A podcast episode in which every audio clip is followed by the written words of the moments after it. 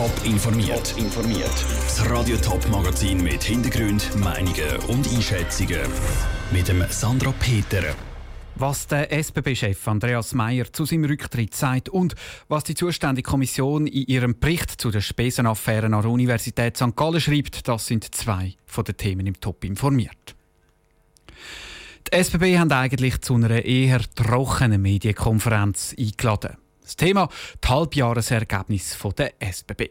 Am Anfang der Medienkonferenz haben sie aber eine Bombe platzen lassen. Der SBB-Chef Andreas Meyer tritt zurück. Pascal Schläpfer. Während der letzten zwölf Jahre ist Andreas Meyer das Gesicht der SBB. Als CEO ist er ständig im Rampenlicht gestanden. Er hat die neue Gotthard-Tunnelröhre einweihen, aber auch nach dem Tod vom Zugbegleiter zu Baden dieses Jahr müssen Stellung nehmen. Mit dem ist nächstes Jahr Schluss, hat Andreas Meyer an der Medienkonferenz gesagt. Er will noch vor seinem 60. Geburtstag eine neue Herausforderung annehmen. Der Entscheid, die SBB nach so vielen Jahren zu verlassen, ist ihm schwer gefallen. Weg weg von einem Unternehmen oder aus der Führung des Unternehmens, ja, das mir ans Herz gewachsen ist und äh, hatte meistens Freude, fast immer Freude, das Unternehmen zu führen, 365 Tage im Jahr. Fünf Tage gebe ich Ihnen gerne zu, hat es mir dann auch mal gereicht. Jetzt sei der perfekte Zeitpunkt, seinen Rücktritt bekannt zu geben, hat Andreas Meyer gesagt. Zuerst wollte er sicherstellen, dass die SBB Konzession der Fernverkehrsverbindungen kann behalten und sie nicht an die BLS verliert. Außerdem will er klarstellen, dass sein Rücktritt nichts mit dem tödlichen Zugunfall zu Baden und der kaputten Zugtüren zu tun hat.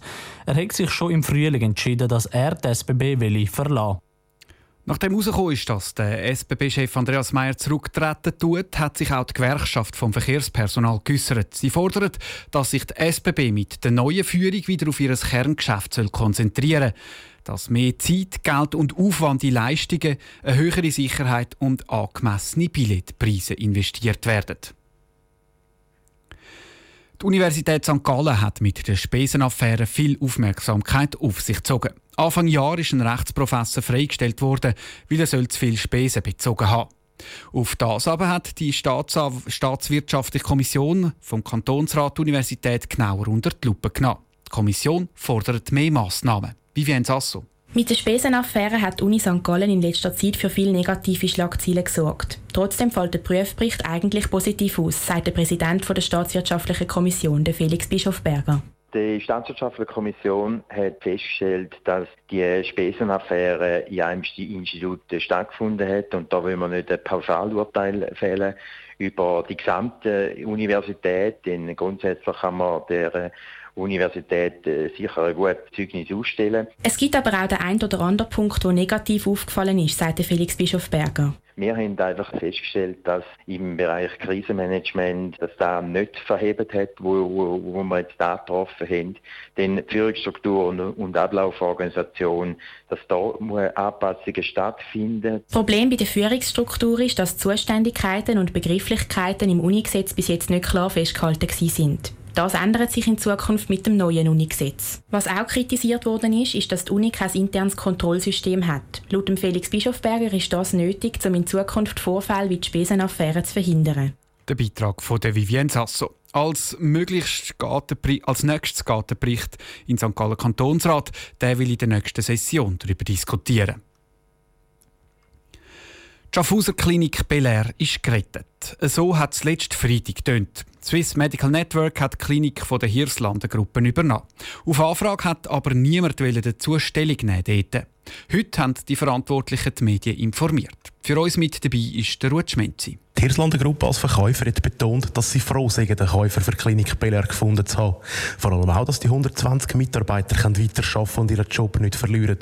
Genau gleich hat von Seiten Swiss Medical Network getönt. Und sie haben offenbar auch Grosses vor mit der Klinik Belair.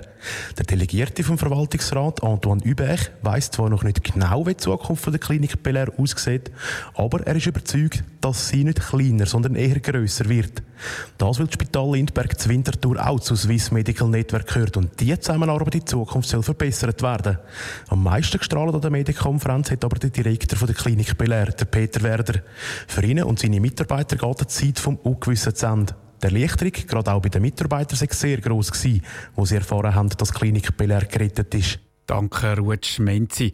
Wie viel die Übernahme von der Klinik Bel Air gekostet hat, das haben weder die Swiss Medical Network noch die Hirslanden Gruppe sagen. Einen ausführlichen Beitrag zum Verkauf von der Klinik Bel Air Schaffhausen gibt es am Abend im Top informiert. Top informiert, auch als Podcast. Mehr Informationen gibt es auf toponline.ch.